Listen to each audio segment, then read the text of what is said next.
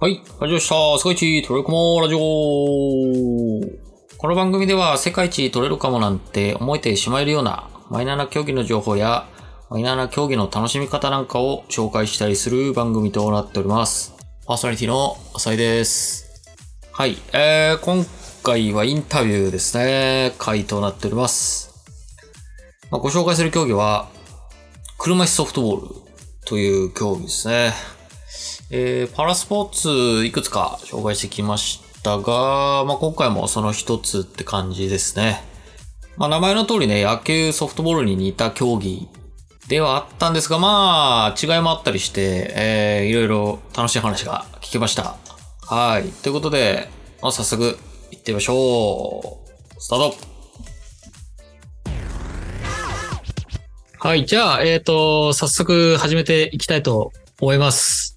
で、えー今回も素敵なゲストの方にお越しいただきましたが、まあ毎度おなじみで恐縮ですが、まず自己紹介の方をお願いしてよろしいでしょうか。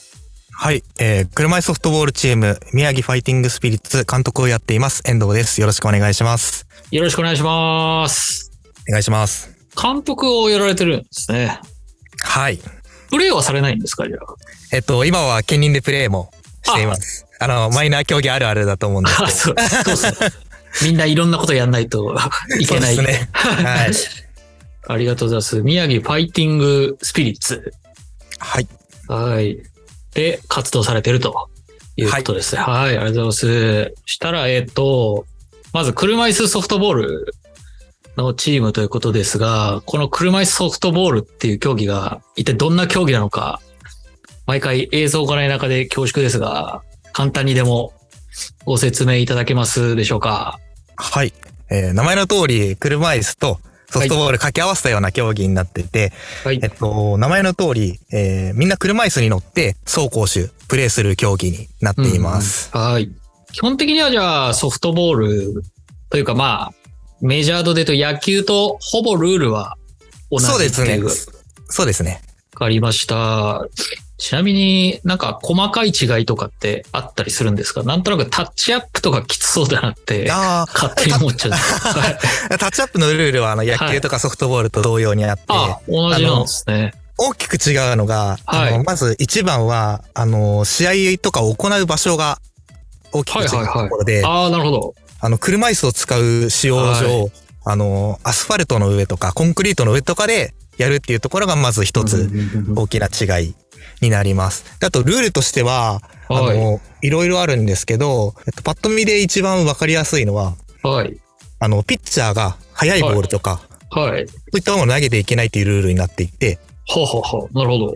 山なりで投げなきゃいけないっていうのが、一つええ面白いところかな。あ、あれ、ルールで禁止されてるんですかそうなんです。あの、えルーール細かく言うと、あの、投げた球が、こう、放物線を描くように投げて、その放物線の頂点が、こう、何メートルから何メートルの間に、なああへーらなきゃいけないっていうルールになってます。そういうのがあるんですね。そうなんです。へえ、なるほど、なるほど。え、じゃあ、あの、ストライクとかボールとかってはいいうのはあるんですか、っていうのも、あの、それも野球とかと同じ感じで、あ同じだいなんたでいすね膝くらいから肩ぐらいまでがストライクゾーンと思ってもらえると。と。なるほど。ちなみにその放物線のこの、はい。なんか何メートル超えちゃダメっていうことでしたけど、その高さはどれぐらいの高さなんですかえっと、厳密に言うと、はい。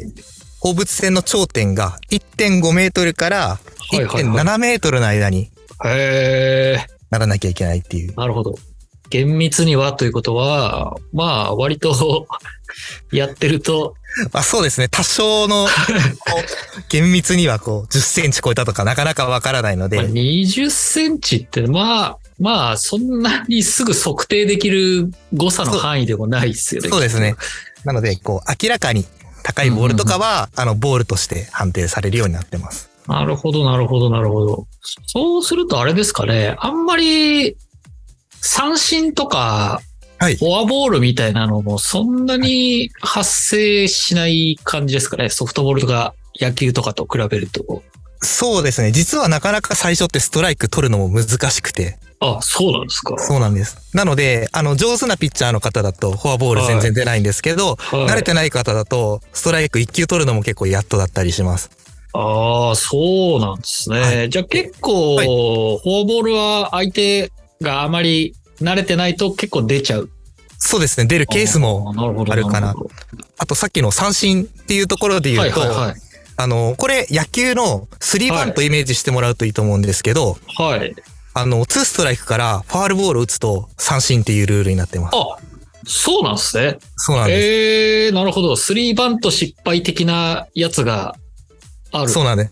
へーそうなんでなので、ツーストライクになったら次はフェアグラウンドに打たなきゃいけないっていうバッターの心理が働くっていう。ああ、なるほど、なるほど。まあ、やっぱりどうしてもバッター有利な感じだからそこでバランス取ってる。そうですね。そういったところも。あと、ごめんなさい。もう一つ、はい。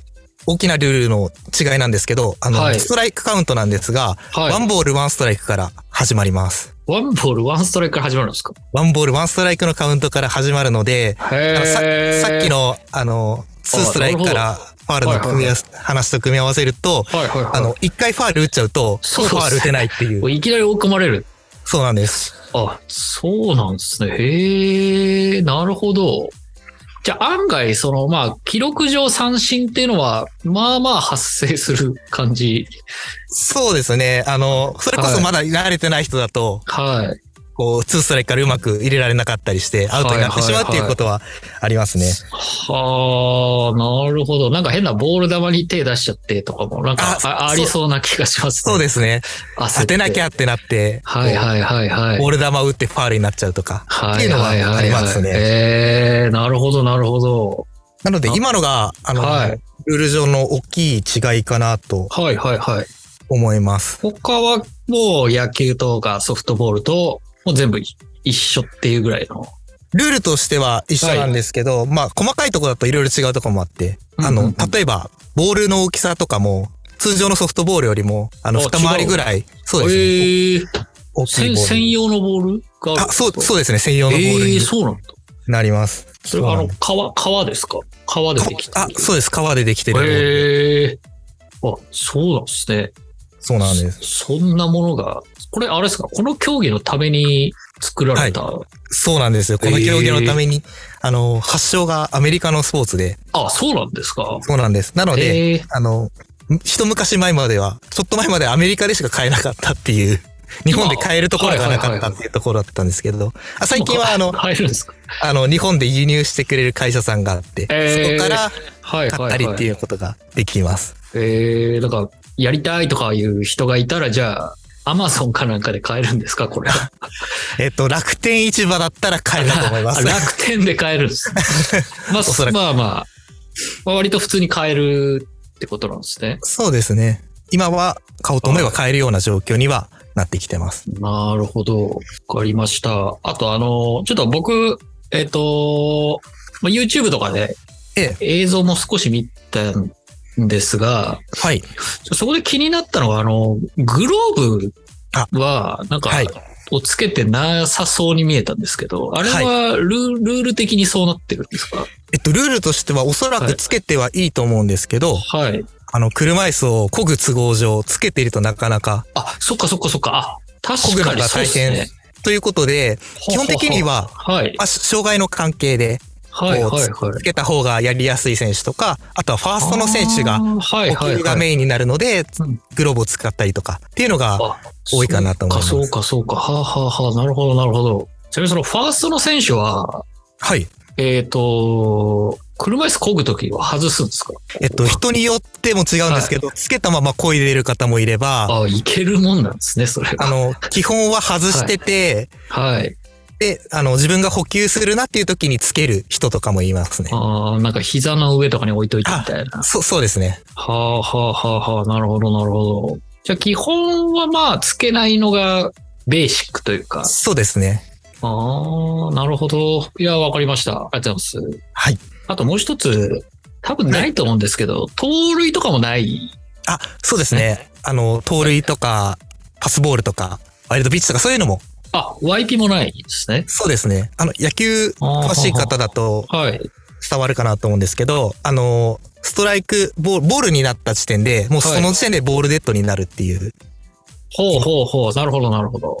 なので、盗塁もパスボールも、発生しないっていうルールになってますね。ほうほう振り逃げもない。振り逃げもないです。振り逃げもないですね。はいな。るほど、なるほど。わかりました。盗塁もなくて、でやっぱりソフトボールに近いですね。やっぱり。ああ、そうかもしれないですね。えー、なるほど、わかりました。結構、あれですよね。なんか、動画とか見てても、健常者の方とかも、結構はい一緒、一緒にやったりしてて、なんかいい、いいなとは思ったんですけど。すごい、その動画で楽しい雰囲気が伝わってるといいんですけど、本当におっしはいゃる通りで、健常者の方もすごい参加して一緒にやっているスポーツですね。そうですよね。それ、はいそれ用の車椅子とかは、が、僕全然その、その、そのそっちの方向はわからないです。えっと、車椅子に関しては、はい。あの、ソフトボール用の車椅子もあるんですが、あ、あるんですね。僕のチームは違うんですけど、他のチームの方だと、もともと別の車椅子競技をされている方とかも結構いらっしゃって、あーなるほど、なるほど。なので、バスケット用の車椅子をそのまま使ったりとか、えー、テニス用の車椅子を使ったりとか、そういった形でされている方もいらっしゃいます。なるほど。わかりました。なるほど。いや、本当ね、動画見て、すごい、ああ、これ楽しそうだな、と思ったんですよね。で、理由が、あのー一番が、打球速度があんまり速くないっていうか、あ野球とかソフトボールに比べて。なので、そうなんか守備があ、はい。すごいダイナミックっていうんですかね。守備がかっけえみたいなのが、野球とかに比べるとかなり多く感じて、あ、これ、僕全然、あの、僕少年野球やってたんですけど、全然下手っぴだったんで、どっちかっていうと守備、 守備してえなっていう方だったん で、そういう人には結構いいんじゃないかなって思いましたね。そうですね。あのーおっしゃる通りで、野球よりも打球速度はどうしてもやっぱり遅い。いので、うんあの野球やってた方はもちろんできるんですけど、はい野球経験があんまりない方とかでうんもうんうん入りやすいっていうところが一つ魅力かなと思いそまうす。結構なんかあの内野ゴロとかのはい。あの、さばくところとか、うんうお、かっけえってね、すっごい思っちゃいましたね。なんか結構ボテボテの当たりをダーってこう、走るって言っていいですかね。こう、車椅子でバーって走ってって、はい。で、で、なんかくるって回って投げたりしてて、これどう、ああ、そどううですいね。あう、りどまうすいう操作してんだ、 これ。こう、あのー身近じゃない分、なんかすごい、おーなんかアスリート的な凄さを僕は感じちゃいましたね。なんか普通の競技より。そうですね。見る分としてもそういったところがすごいチェアワークとか、そういったところチェアワーと、クははい、車椅子のチェアワークと、この野球とかソフトボールの部分が合わさってるところで、こう、魅力的なプレーもで生まれたりするなっていうふうに思いますね。いや、本当ね、それすごい伝わりました、本当に。僕はまあ一応健常者にカテゴライズされますけど、ええいや、やってみたいなとか、見てみたいなとかね、ちょっと思っちゃいましたね。 ぜひお近く であ活動されてるところがあれば。じゃあ千葉県なんですけど、今、いら、いありますから。えっと、千葉は、今はまだチームがないんですね。ないですね。関東圏とかでなんか、関東圏だと、はい。 千葉以外だと大体ある かな。千葉だけないんですか。そうなんああー、そうなんだ。結構大きい駐車場とかいっぱいあると思うんですけどね。あー千葉。です。なんで近くだとはい埼玉とか茨城とか東京とかうん神なる奈ほど川とかにはチームが。結構あるんですね。そうですね。全国で今22チームですかね、登録されてるのが。そんなあるんですね。ええなるほど、なるほど。わかりました。なんか、その、じゃあ、流れで、一応、はい他のチームの話も出たので、はいまあ、この、車椅子ソフトボール業界というか、はい。の、大まかな動きというか、年間のスケジュールだとか、そういうものをちょっと教えていただきたいんですが、はい。えっと、私の 知ってるとこだと、はえっと、まず、大きいところで、あの、はい全日本選手権っていうのが、うん夏に、例年だと北海道で北海道ではい、北海道の千歳市で行われてます。北海道は盛んなんですかそうですね、北海道にもチームが2つくらいあって、ええでちょっと始まりはわからないんですけど、あはの、いスタートした当初から、はい北海道でされてる方が多分多かったっていうところもあって、はいはいはいはい。えー、毎年北海道ので開催されてると。そうですね。へえー、なるほどなるほであとは他に、あの、西武ライオンズさん、あの、プロ野球チームの、ど。はい、セーブライが、ブはい、主催してる大会で、ライオンズカップっていうのが、これも、えーもう何年も開催されてる大ああ、会。そうなんですか。はい、これが、大体秋口に、あの、埼玉県でへえー、結構じゃあ、いろんなチームが参加する大会なんですかこのライオンズカップ。そうですね。あの、どうしても北海道だと、こうはいはないかはいなか移動の関係で参加できないチームもあるんですけうんど、なるほど、なるほど。こう埼玉だと、こう、南から北までいろんなチームが集まりやすくて。ああ、な、確かにまあ、集まりやすいかもしれないですね。なんで結構出場するチームも多いかなと。そうそう。逆に北海道のチームは結構苦労するかもしれないですけそど。う、そうですね。えー、これ、ライオンズカップは、あれですかはい西武ドームとかでやるんですかはあ、ライオンズカップは、い。えっと場所で言うと、はい大宮市の第二総合運動場っていうところでやるんですけど、はいはい大宮は駅いからちょっと東に行ったところで。あれですよね。でも、あのーコン、コンクリの上とかでやるんああ、そうでですすよね。ね。駐車場とかでやるんですかこれは。そうですね。ここは、何ですかね、多目的広場なのか駐車場なのか、はっきりはわからないんですけど、はいちょっと広い、あの、コンクリートの広場があるので、えー、なるほど。ここで例年行われてます。ええなるほど。すいません、ちょっと前後しちゃったんですけど、千歳市でやるときもそういう場所をお借りして、あ、そうですね。はい千歳市、ちょっと、昔の大会は私わからないんですけど、はい直近の大会だと、あのー千歳空港からすすぐ近くにアウトレットモールがあって、はい、で、そこの駐車場をお借りして、あ、なるほど。あ、いいですね。大会やってます。なるほど。アウトレットモールの駐車場で。はい。はあはあはあなるほど、なるほど。したら、ちょっとごめんなさい、疑問に思っちゃったんですけど、あ、何ですかちょっとあの、競技のところで聞けばよかったですけど、あの、はい広さ、グラウンドの広さはどうなってるんですかえっとですね、だいたい両翼がは45メートルぐらいです。あ、狭い。なるほど、なるほどな。ので、やっぱソフトボールとかよりもちょっと狭いくらい。 45メートル。はいはいはいはい。類間とかはどうなんですかえっ、と、類間が今パッと思い出せないんですけど、12メートル50センチぐらいだった気が、10あ、15メーター24センチですね。 15メーター。ちょっと野球と、 野球ソフトボールがパッと出てこないですけど。そうそう狭め、狭めなのかよりはなはい。近いと思います、おそらく。 それだけ調べちゃいます、今。あボールの類間って、あ、そうですね。少し狭いですね。18.29ーらしい。ソフトボールよりもじゃあ狭いグラウンドで。そうですね。なるほど、なるほど。15メーターですね。はい。でも結構遠く感じちゃいますね。なんか初心者だと。ノーバンとかで投げれはる距離なんですか、えっと、それは外野とかからですか、えーっ内野。と、まず内野っていうことにしましょうか、じゃあ。内野だとはい。十分に投げれる距離えー、だとそ。思いうます。サードからファーストとかも。もう、あの、男性の方だったら投げれるのかなとは。えー、そうなんだ。外野からはさすがに、なんて助走ついてるのか。助走つくと案外。そうですね。投げれる選手は、もうノーバウンドでも投げようと思う。えー、そうなんだ。すげえな。ただ、あの、はい車椅子ソフト全体的に、まあ今だけかもしれないんですけど、はい基本的に送球ワンバウンドで投げることが多くて。あ、そうなんですね。はい。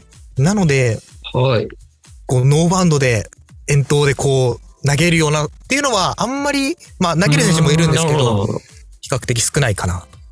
なるほど、わかりました。はいございます。まあ、そしたら割とコンパクトなとこで、じゃあ、結構できそうな感じですね。両翼45メーターぐらいなら、その、そこまでだだっ広い駐車場とかじゃなくても。そうですね。50×50 ぐらいの広さがあれば、うんうんその試合とかげ、あの練習とかできるかなと。うん。ラインはあれですかなんか、毎回、あの、テテープかなんかで、こう、ピーピーってやつ。そうですね。今はテープはいで行ってますね。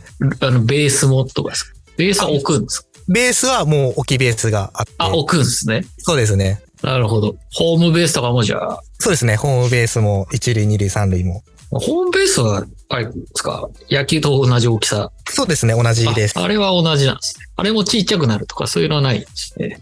あ、そうですね。なるほど。わかりました。じゃあ、すみません。話が脱線しちゃって。あ、いえいえ。まあごめんなさい。この番組大体脱線がメインみたい な感じになってるんで。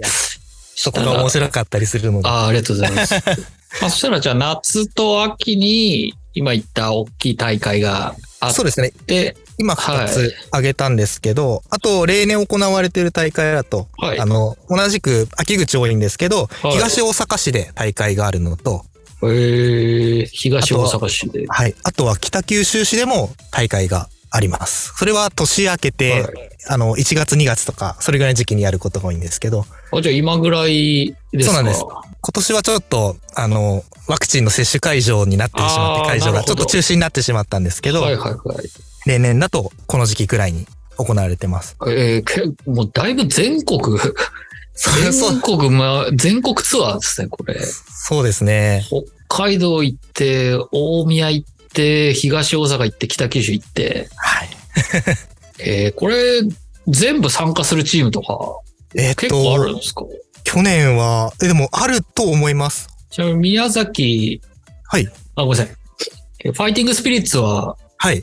えっ、と、まあ、昨年とかはええ、どういう大会、これ4大会はい。参加されたんですかえっと、僕らは今まで大会出たことがなくって、あ、そうなんですか。そうなんです。で、えっと、はい去年、初めてライオンズカップに出場したっていう。そうなんですね。そうですね。へーへーへーちなみに、ちなみはにい結果はえっと、その時は参拝で一緒もできずという。 3戦3敗と。そうですね。なるほど。なかなか、あれですね、ルーキーチームらしく て、あ好感の持てる。りがとうございます。 おこれでいきなり全勝とかし始めたら、ちょっ と、おいちょっとそう待てですね待てっていう。あ、そうですね。なるほど、なるほど。じゃあ、チームが結構新しいというか、できたばかりのチームで。 そうですね。チーム自体ははい。多分2015年くらいにできたらしいんですけど、ほうほうほうほう。なるほど、なるほなかなかメンバーも集まらずっていうところで、ど。まあ大会も近場でないで、東北県内にもチームがなかったので、うーん、そうだったんですね。なかなか出場する機会がなかったですね。確かに、東北には大会ないですね。そうですね。なるほど、なるほど。わかりました。ごめんなさい。ここで一はいつ大事なことをお伝えするの忘れてました。あ、なんでしょうか。ルールのとこなんですけど、はい。この競技、あの、9人じゃなくて10人でやるスポーツなんです。あ、そうなんですか。そうなんです。これ、これ大事なことなんですけど、一人伝え忘れてまし多いた。一人多いです。そうなんです。その分は、はいあの、外野手を増やしたりとか、内野手を厚くしたりとか、チームとか、バッターによってもこはい。あ、DH があるとかそういうことじゃなく。う、ではなく、あ、ええなんでそうなんだ。はいバッはターい、もはい。 10人になってます。えー、守る人も10人いる。そうですね。えー、えー、なるほど。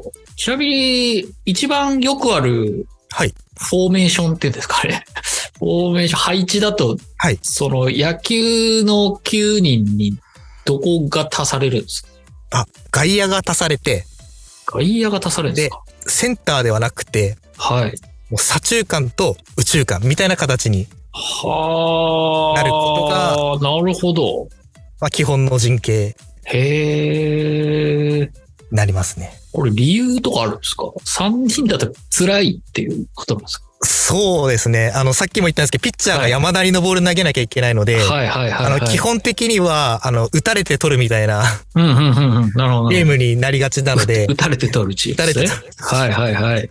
なので、まあ、どうしてもこう、打てるバッターの、だと外野に来るケースがはいはいはいはい。多いので、広くカバーできるように、よりにするっていうことが多いですね。へえ、なるほど。ちなみにこれホームランとか出たりするんですか ?45 メートルっていう。ホームン。ラン、はいあの、まだあまり多くはないんですけど、打てる選手はもう何人かはいます。あ、そうなんですね。はい。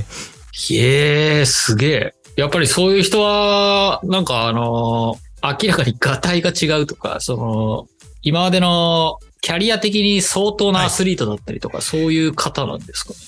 あ、そうですね。あの、もともと野球やってた人とかだったり、まあ、ガタイがほはいも,、はいはいもう明らかに すごい人ももちろんいますし、はいはいはい。そうですね。あと、まあ、障害が比較的軽い方だと、打てる方はいるかなという。ええそうなんだ。45メートルって、だって下半身、車椅子乗ってですよね。そうですね。ええちょっと信じらんないな。す、 す、すごいな。ええそうなんだ。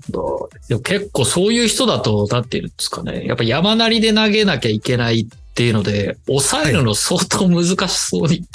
そうですね。なのもうなんで、かそうなると、はシングルヒットは OK みたいな感ああ、そうなんです。もじに。はい。う、打ち損じ待ちみたいな。あ、そうそうですね。そうなる時もあります。お願いしますみたいな。なんか。そうです、そうです。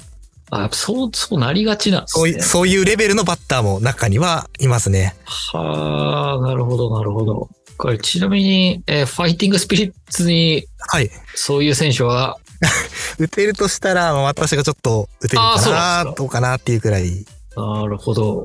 わかりました。そしたらちょっといろいろあの、遠藤さんのことがいろいろ気になり始めてきたので、あの、そうですね。ちょっといろいろと、んこれどう、どう、なん、なぜこのチームが、みたいなは気い。がちょっとしてきたので、あの、ちょっと遠藤さんのパーソナルな部分をちょっと聞いていきたいんですが、はい。はい、えー、ここでお聞きいただきありがとうございます。まあ、ちょっと気になる終わり方かもしれないですが、続きは次回とさせていただきたいと思っております。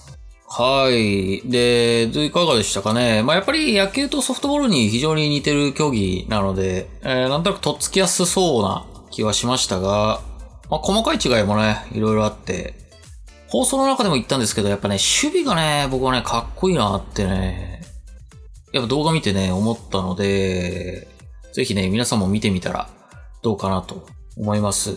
まあ、あと驚いたのが、あの、全国でね、いろんなとこでなんか大会が催されていて、今までね、結構マイナーな競技、いろいろとお話聞かせていただきましたけど、まあやっぱり大都市圏中心一極集中になりがちな競技が多い中、このね、車椅子ソフトボールっていうのは、そうではなく、なんか各地で結構いろいろと行われてるっていうのが面白いなと思いましたね。